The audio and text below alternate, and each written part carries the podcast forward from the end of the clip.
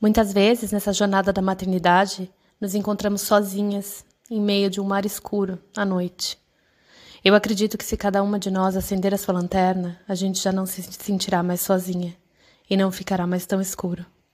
Essa é minha lanterna para você, dizendo que eu também estou aqui e que eu te vejo.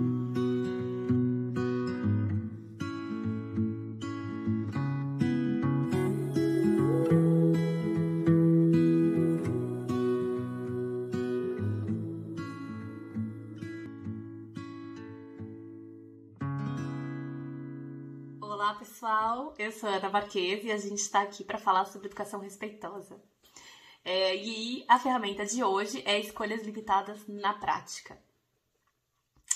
Um, para mim, vou ser bem honesta, tá? Dentro de todas as ferramentas que eu já que eu já coloquei aqui, que eu já expliquei, a escolhas limitadas para mim foi uma das mais fáceis. Foi uma do, do começo, assim, eu lembro que foi uma das primeiras com as quais eu, com a qual eu comecei.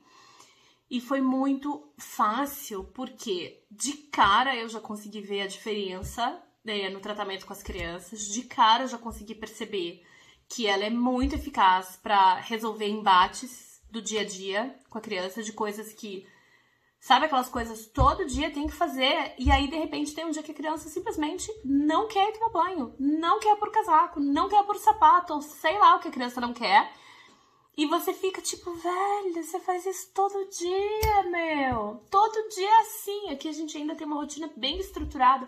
Todo dia é assim, meu. O que, que é hoje que aconteceu? Que você não tá querendo? Então, é, ela ajuda demais nessas horas. E eu comecei a perceber, eu digo que ela é muito boa, porque ela dá na gente um senso assim de que, puta, tá dando certo, entendeu? Tá evoluindo, tô conseguindo. Não sei, pode ser que para outras pessoas não seja tão fácil assim, né? Cada um de nós vai ter as suas uh, uh, facilidades ou dificuldades em lugares diferentes. Mas, é, para mim, então, o que, que é da escolha limitada? Uma das coisas mais difíceis que eu percebo, para mim, é sair do automático e não fazer a pergunta retórica. Tipo, inverter, né? Igual eu dei o exemplo no, no vídeo passado. É, quando eu penso hora de tomar banho, a primeira coisa que me vem à cabeça é vamos tomar banho? Só que esse convite, essa pergunta, ela é retórica, ela não existe. A criança não pode responder não. Mas o que acontece é que normalmente ela responde não. É, então, uma das formas de evitar esse estresse é já ir direto para escolhas limitadas. Você vai tomar banho agora ou daqui a cinco minutos? Isso é outra opção também, né? Às vezes você não precisa falar só do caminho, mas o, o horário. Você vai tomar banho agora ou daqui a cinco minutos? É, você vai é, dormir agora ou depois que a gente lê essa história? Enfim, então tem essas coisas que a gente pode fazer. E quando a gente acostuma a ir direto para a pergunta que sim deve ser respondida, para a pergunta que sim a criança pode escolher, é muito mais fácil. A gente acaba evitando um estresse inicial ali que não precisava acontecer. Então essa acho que é a primeira coisa que foi muito difícil para mim e ainda às vezes é, ainda às vezes é automático fazer a pergunta.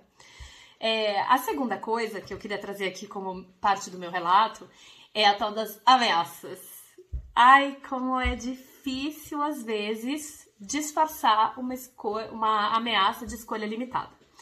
Inclusive no vídeo passado, no, no podcast passado, eu eu mesma caí nessa e acho muito fácil é, se a gente não tá atento, sem querer, a gente colocar o C. Toda vez que a gente coloca o C, é uma condição é uma ameaça. Se isso acontecer, então aquilo vai acontecer.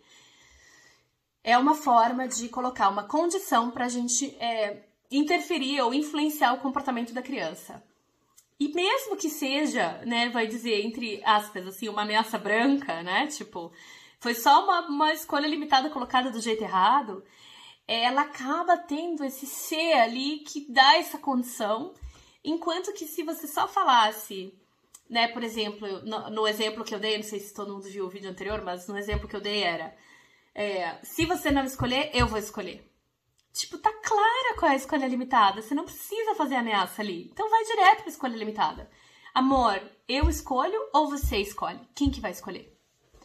É, e, e, isso é, um, é, meio tricky, assim, é meio. É tão automático, pelo menos para mim, é tão automático e pro em várias outras situações também, que eu preciso estar muito atenta para lembrar né, que aqui, tipo, é muito fácil não ser o si. Tem outras situações que a gente tem que pensar um pouquinho mais para não trazer a ameaça pra, pra, pra conversa, assim. Mas essa, nesse caso, é no fundo fácil e, enfim, é só exercitar e lembrar. Mas faz uma grande diferença. Gente, faz uma grande diferença. A criança pode ter três anos. Eles são muito espertos e a gente. A criança que ainda não fala já entende tudo que a gente fala. E além de entender o que a gente fala, as palavras, eles entendem muito mais o mundo sutil e emocional que acontece à nossa volta do que nós mesmos. A gente já fechou algumas portinhas assim, né? É, então, esse, essa ameaça, assim, disfarçada, a criança super saca que é uma ameaça, enfim, e pode desandar tuas escolhas limitadas. Então, acho que esse, para mim, era um, é um ponto difícil ainda, que eu ainda tenho que praticar. E o outro é uh, que é uma relação, uma coisa que eu também falo várias vezes. Quando a gente tá nessa mentalidade, né, de tipo, pô, você tá criando uma criança com toda a consciência, você tá fazendo todo um processo assim de revisão, de limpeza, de largar, de largar o que veio na tua mochila e que você não quer mais, né? De, de se de renascer mesmo, de, de realmente se trabalhar para você ser melhor, né? Dentro daquela perspectiva que eu falei, a gente só dá o que a gente tem. Então, o que, que a gente tem que trabalhar dentro da gente para a gente poder ter para dar para os nossos filhos, ou para o futuro, ou enfim, para o nosso parceiro? É, então a gente já está vindo de uma perspectiva assim de muito trabalho interno, de muita entrega, de muita dedicação. Eu digo assim, para mim esse processo todo, né, de é, dessa educação respeitosa na prática, ele é o equivalente ao varrer o chão do monastério nas histórias budistas de evolução e iluminação. Você tem sempre as histórias budistas em que tem um cara, uma pessoa que está buscando iluminação, buscando conhecimento, ela tem que ficar anos fazendo a mesma coisa, varrendo o chão, limpando o chão.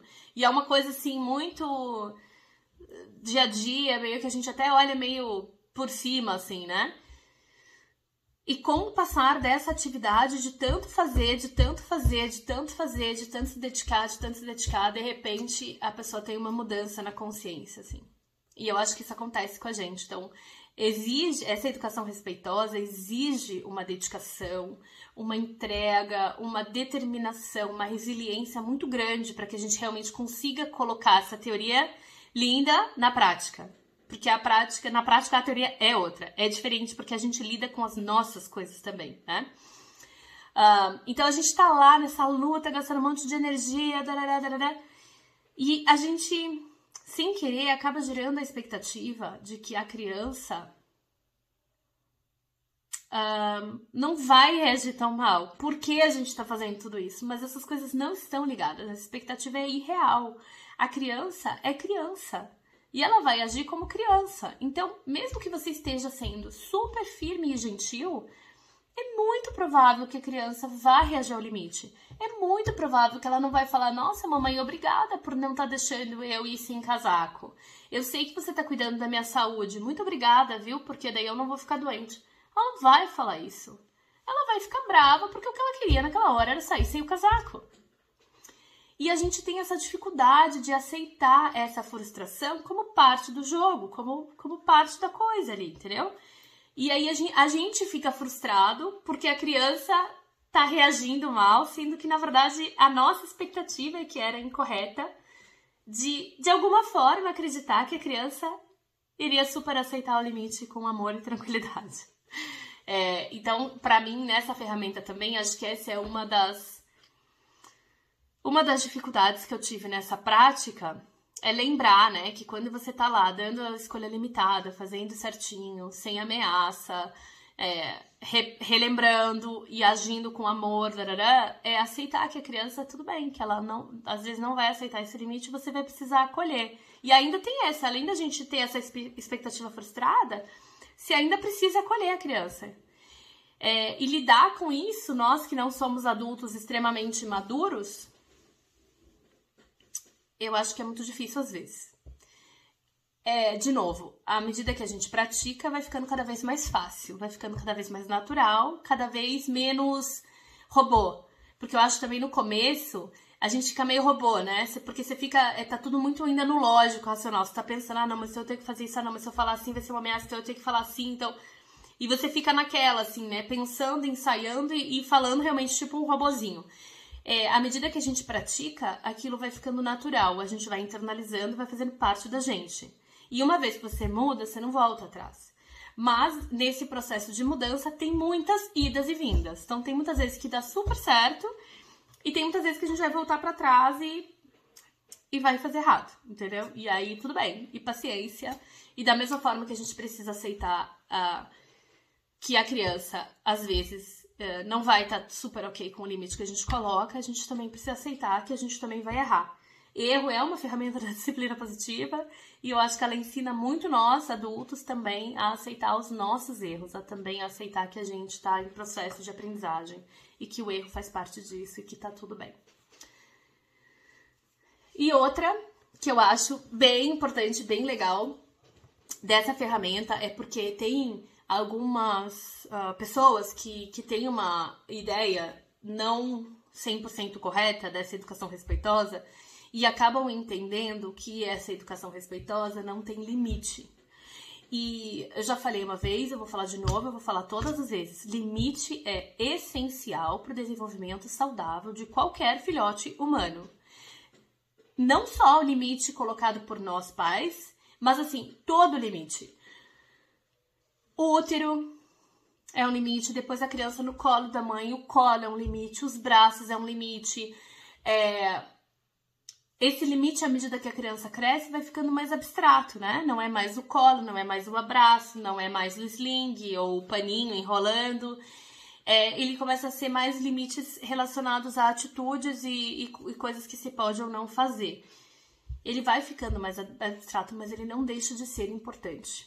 Uma criança sem limite é uma criança que não sabe até onde pode ir. E o não saber até onde pode ir deixa ela insegura. Uma criança insegura é um, um dos motivos que fica lá embaixo da água do nosso iceberg de mau comportamento. Uma criança que está insegura, que não sabe exatamente até onde pode, pode ir, ela vai se comportar mal. Ela vai cada vez mais se comportar pior, porque ela vai pedir e pedir e pedir e pedir esse limite. Então, dar um limite claro é parte essencial de cuidar para que essa criança se sinta segura, para que essa criança saiba onde ela está pisando, para que essa criança tenha a plena consciência de que aqueles que cuidam dela sabem o que estão fazendo, sabem até onde ela pode ir e estão é, na, na direção do barco, assim, meio que isso. É, esse limite é essencial para que a criança possa agir, para que a criança possa experimentar, para que ela possa ousar se sentindo segura que ali dentro daquele limite ela vai estar segura. E uma das formas muito e assim, outra, né? Esse limite não precisa ser colocado de forma autoritária e grossa para ser um limite. Ele pode sim ser um limite gentil e amoroso. Acho que essa é a maior diferença, porque às vezes as pessoas que vêm de uma educação muito autoritária não conseguem nem perceber que existe a possibilidade de se ter um limite gentil e amoroso. Essa é uma das grandes mudanças de perspectiva que a gente também precisa fazer para a gente conseguir educar de forma respeitosa. Existe sim a possibilidade de você dar um, um limite amoroso e gentil para uma criança. E esse limite é sim parte essencial de uma educação com respeito. Dar limite é também respeitar o seu filho, é, inclusive é respeitar ele dentro desse, desse lugar dele que ainda é de criança, que ainda precisa que alguém decida por ele, que ainda precisa que alguém cuide por ele. Então, eu acho que uma das outras coisas que essa ferramenta nos mostra muito claramente é isso: é o quanto esse limite amoroso e claro ajuda.